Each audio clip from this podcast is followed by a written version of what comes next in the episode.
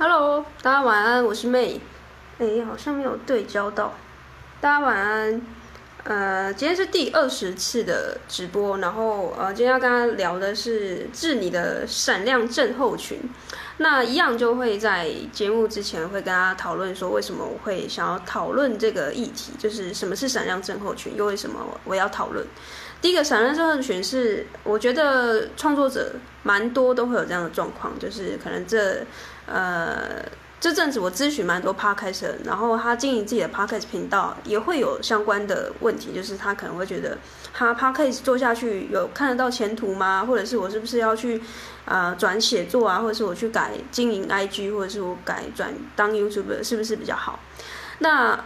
这个状况我就称之为闪亮症候群，就是你永远觉得你自己现在状况好像别人的比较好，然后你自己的状况好像比较糟。那第二个，为什么我要讨论这个议题？就是因为我昨天去参加一个读书会，然后呢，这个读书会我们昨天就是一起呃读这本书，是写作是最好的自我投资，所以呢，就蛮多里面都是写部落格的，算是部落客。那因为我自己其实。一刚开始经营自媒体是写，呃，从写作开始，我写部落格开始，然后写到呃大概四四五个月的时间，就有一些啊、呃、文章有上 Google 的首页，然后甚至有一些联盟的佣金。然后因为我对写作其实很也还蛮喜欢的，因为从以前都有写作的习惯，然后加上我觉得写作其实是经营自媒体，我觉得是一个很好的起步的呃开始，因为呃我知道很多经营自媒体的人也都是相对比较内向。然后呢，甚至你可能比较害羞，你不一定不是，呃，不一定是比较内向，你可能就是比较害羞，或者是一开一刚开始在面对镜头的时候，也比较难去讲话或者什么的。但是写作这个部分，我觉得如果你是从呃新手去经营自媒体的话，我觉得它可以帮助你去呃整理你的思绪，就是像我觉得有一些。呃，应该说有些人他讲话，你会感觉他很跳，就是他可能这个讲一点，然后这个又讲一点，然后那个讲一点，然后或者是逻辑上你比较没有办法去理清他想要真正讲的事情。那写作这块，我觉得他帮助我的是，像我现在在直播，可能我还是有点紧张，即便今天到第二十天，我还是会有的时候会觉得呃空白啊，或者是很多语助词。但是因为我这有个写作的习惯，它帮助我，就算我现在很慌，我还是可以马上。赶快找到下一个话题，然后继续下去。这是我在写作的过程中，我觉得帮助我最大的。然后昨天在参参加那读书会的时候，就是因为很多部落，呃，算是很多部落客嘛，然后在讨论写作。然后呃，我蛮意外的是，有一个我原本不认识的创作者，呃，他就呃问我，因为那时候是开放讨论的一个时间，然后就问我说：“诶，那个妹，就是你现在经营 Podcast，然后呃有没有什么心得啊？或者是因为他最近经营部落格。”有一段时间，然后他有点想要跳别的呃方式，就别的平台去经营他的内容。那不晓得 Podcast 这边的市场是怎么样？然后哎，我就给他一些呃，算是我的经验啊、心得分享这样子。然后呃，这就很有趣了，因为原本我们是在聊写作这本书嘛，但是就跳到 Podcast，所以所有的创作者在当下其实也都有一些交流跟互动，因为。开始有很多人就跳出来说：“诶，他觉得写作有他的好，然后 podcast 有他的好。那你到底是要做呃布洛布洛克呢，还是你要当 podcast？呃，不可以看到别人去做什么事情，你就跟着去做，因为就就很像是你看到我做 podcast，那我可能改天跟你说我要去玩抖音，那你要跟我玩吗？那。”这样子的话，你就永远是在追逐别人的脚步，然后去跟随某个人，然后呃觉得说永远自己当下做的都不够好。所以呢，我针对这件事情，我就蛮有感触的，因为当下其实我很开心，因为我可以解答一些人的问题，那呃同时也引起了读书会里面的一些创作者的讨论。那我觉得这就是有达到交流的一个目的。那总之，我今天就是一样跟大家分享，就是我觉得针对闪亮症候群，我自己过去。在从写作转到 podcast，还有我现在正在也也在努力的经营 IG 的一些心路历程，也是分三点跟大家分享，就是哎，我这中间是怎么治疗的？那同时，如果你今天被我讲中了，你现在就是有一些症状是闪亮症候群，你可能开始觉得你现在经营的平台你想要换了，或者是呢，你同时同步的经营这些平台，你觉得很累，嗯，你觉得你想要。收敛到呃同一个平台，但是你又怕放掉另外一个平台，是不是就没有流量了？所以以下三点我就跟大家分享要怎么治你的闪亮症候群。好，第一个呢，就是请你切断所有的干扰。那这个干扰呢，讲太绝对了，就是哦，我觉得就是大家都知识焦虑啦，就会觉得说，哎，别人好像都在追一个最新的，然后呢，然后自己错过没有使用这平台，是不是就会落伍了？然后像 Podcast，它现在也超级多平台，超级多活动，因为它为了要 promote 这个算是新的自媒体的声音的这个算是场域跟平台，所以呢，当然会有非常多的活动去吸引你去参加，然后甚至都是为了啊让更多的用户进来做这个呃作品，然后还有内容的产出。所以呢，这个切断干扰不是说就是完全不摄取，而是。你要逐渐的，你要去懂得分辨哪个东西是对你现在的事业，就是你现在的创作的东西是有直接的相关的。我再举一个例子，就很像我们看书，像我呃去参加这个读书会，然后读这本写作的书。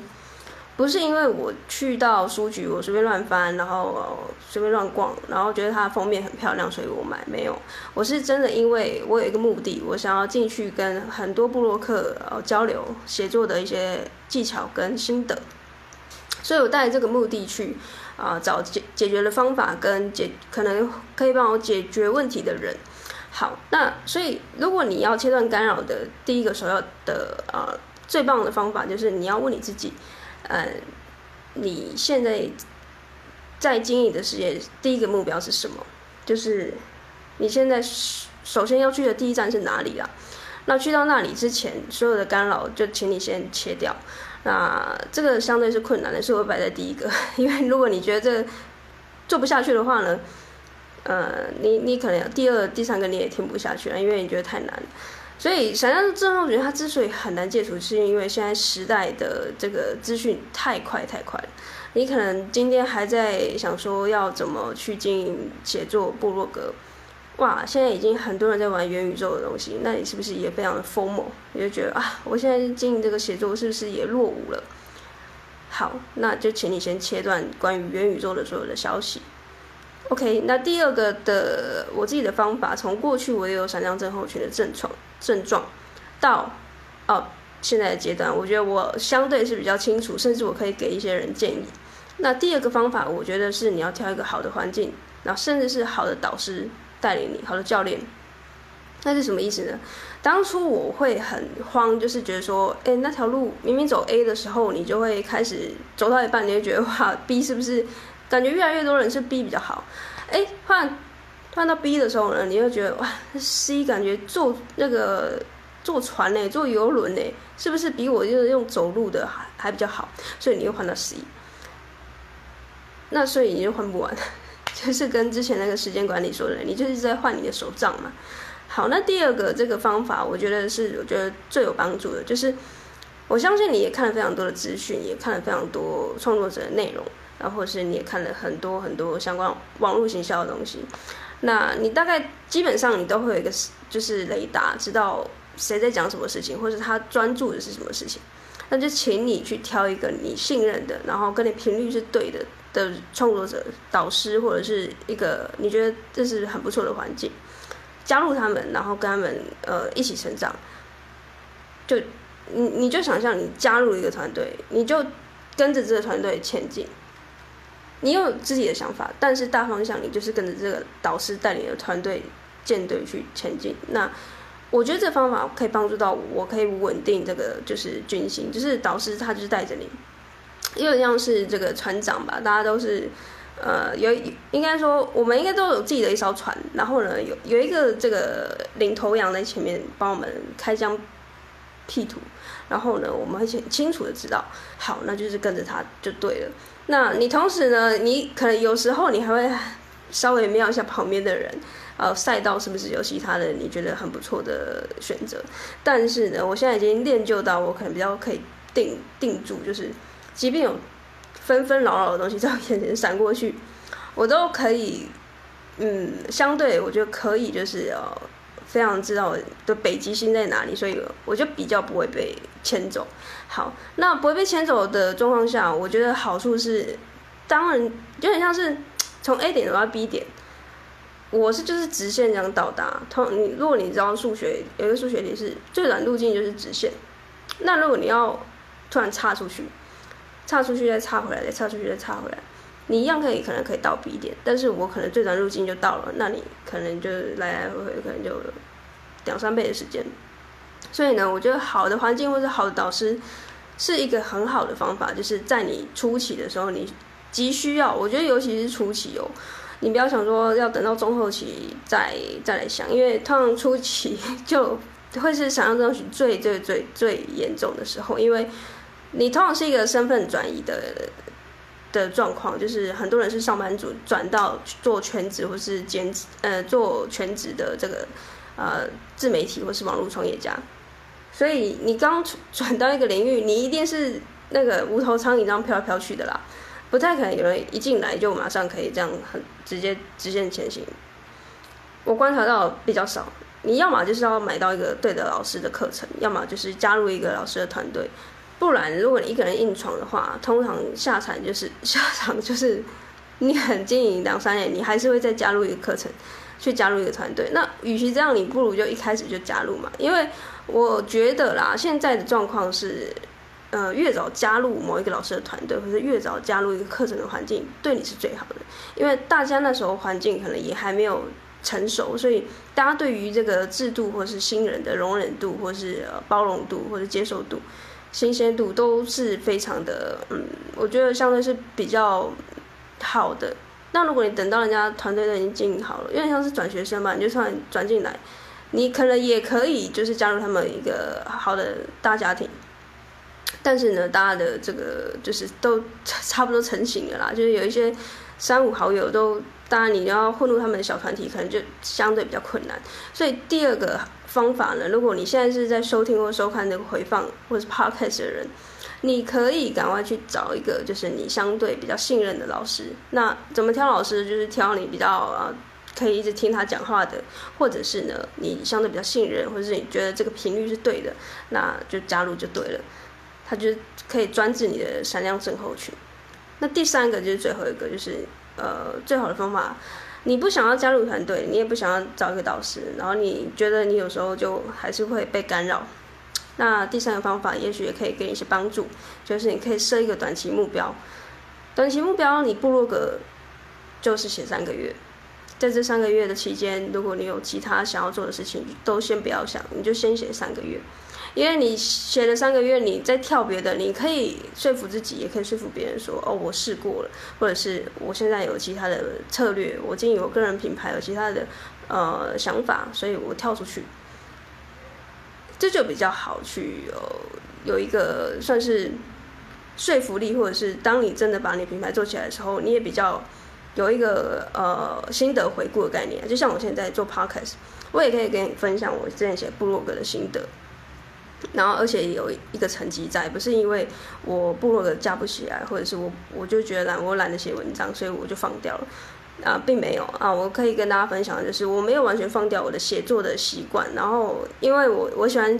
其实我自己经营 podcast 也是因为我喜欢听，然后也我自己也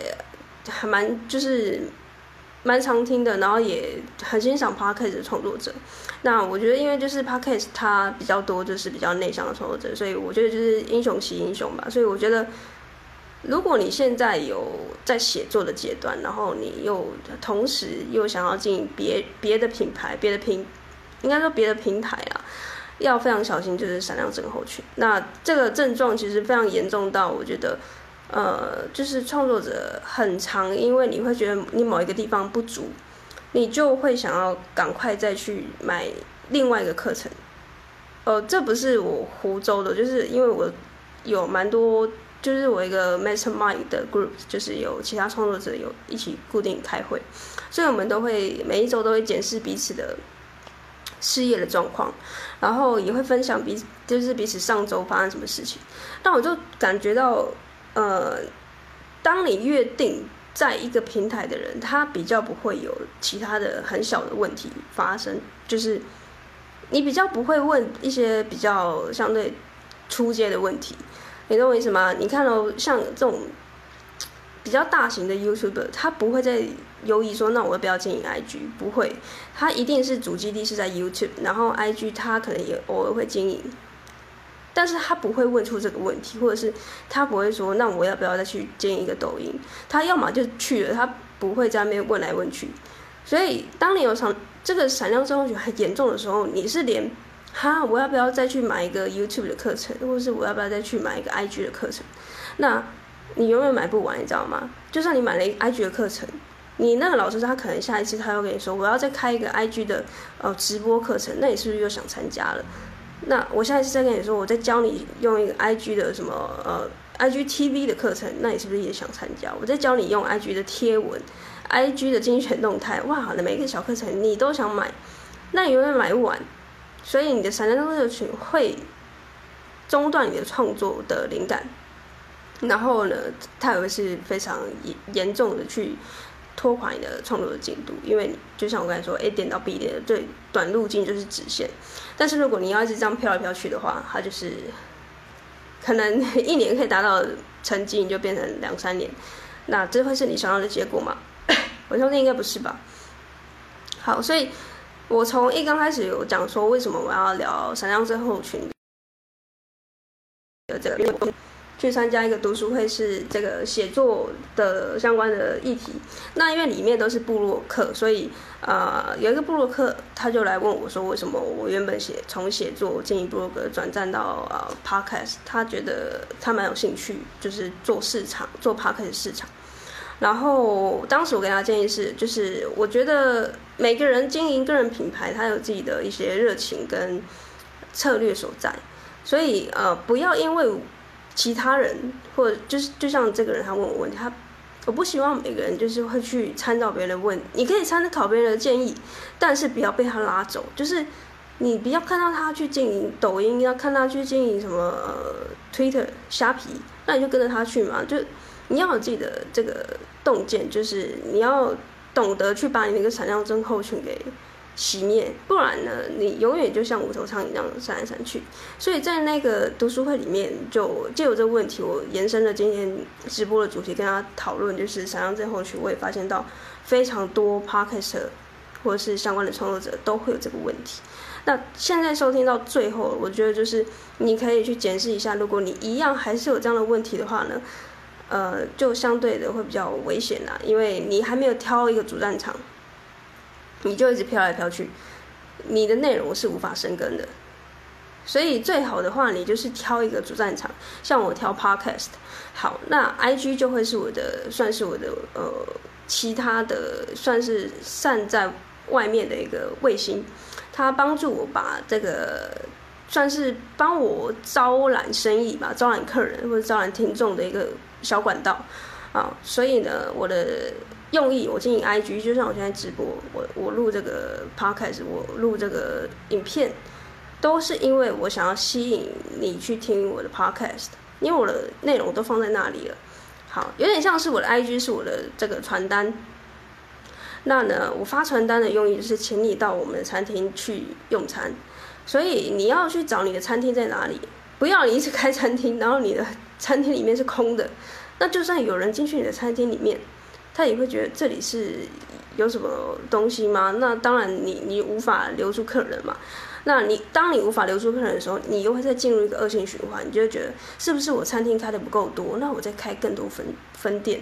那最后就是垮台，因为就是客人都留不住，那你也不知道你自己到底在追什么。好，那希望以上的这个三个建议就是可以给大家参考，我再帮他复习一下。第一个就是切断你的干扰，就是你目前在经营的平台是什么，就去把它做好，然后其他相关不同的声音就先把它关掉。第二个呢，是我觉得最有用，也是我自己目前经营两三年的成绩啊心得，就是挑一个好的环境或者老师，或是挑一个好的团队，它可以帮助你去稳定你的心情。就是因为大家都是朝着同样的目标去迈进，那老师或是导师、教练的用意就是他可以告诉你现在经营的方向是对的，那请你不要再三心二意。好，所以第二个方法就是最棒的。第三个方法就是去设一个短期的目标，就是假设你现在在经营部落格，就请你就设定一个目标，说好，假设我现在就是对某个东西很疯魔，我就是很想要进行 podcast，那你。你现在刚开始写，就请你先把 WordPress 架好，或者是你就去写方格子，你至少给自己一个短期目标。好，那我就经营五十篇。那这个用意是什么？当你真的跳过去 Podcast，或者是你跳过去去经营，嗯，这样还有什么平台？就是经营经营 YouTube，你也可以跟你的之前的观众分享说，哎，我以前有写过部落格，或者是呢，我之前有一些写作的经验。然后像我之前写作，呃，三四个月的时间，我就上了 Google 的首页，有一些佣金。这就是发生在我的故事，所以我去参加了这个读书会，就是也是关于写作的，我就有一些成绩或者心得可以分享给其他创作者。那这就是我呃治疗闪亮症候群的三个方法，那希望对大家有帮助。那其实呢，每一个人都会有闪亮症候症候群啊，就是不一定是创作者。就像我们永远去餐厅啊，去餐厅点餐的时候，你有没有这个经验？就是去新的餐厅点餐，你好不容易选定了这个 A 套餐。然后你看到隔壁桌的 B 套餐来了，就觉得哇，B 套餐好像比较香，好像饭比较多，好像菜色比较好，永远都会有这样闪亮之后觉的状况。所以呢，不只是创作者，请你，如果你是日常生活中也有这样的状况的话呢，你也可以不妨拿刚刚这三个例子，呃，三个方法去测试看看。好。那以上就是今天的节目。如果你刚刚针对第二个方法，就是挑一个好的老师或是好的环境有问题的话，你可以来私讯我。因为呢，我目前也有提供一个服务是给 Podcast 呃 Podcaster 的开课加速器。那我有一个四十五分钟的研习会，如果你有兴趣的话，可以跟我。如果你是在 IG 的话，你就私讯我。然后呃，如果你是在 Podcast 收听到的话，你可以直接点那个描述栏的那个里面有一个连接，是唯一的那个连接。点进去之后呢，就是会有一个四十五分钟研习会，里面我会揭露就是三个关键，就是接下来二零二二年的 Podcast 呃要怎么变现。因为我因为我发现很多 Podcast 都面临到了变现的问题，那里面就是有揭露要接下来的下一步要怎么走，所以如果你有兴趣的话呢，就请你私讯我，或者是到这个链接去点击。那我们就在研习会里面中见喽，拜拜，大家晚安。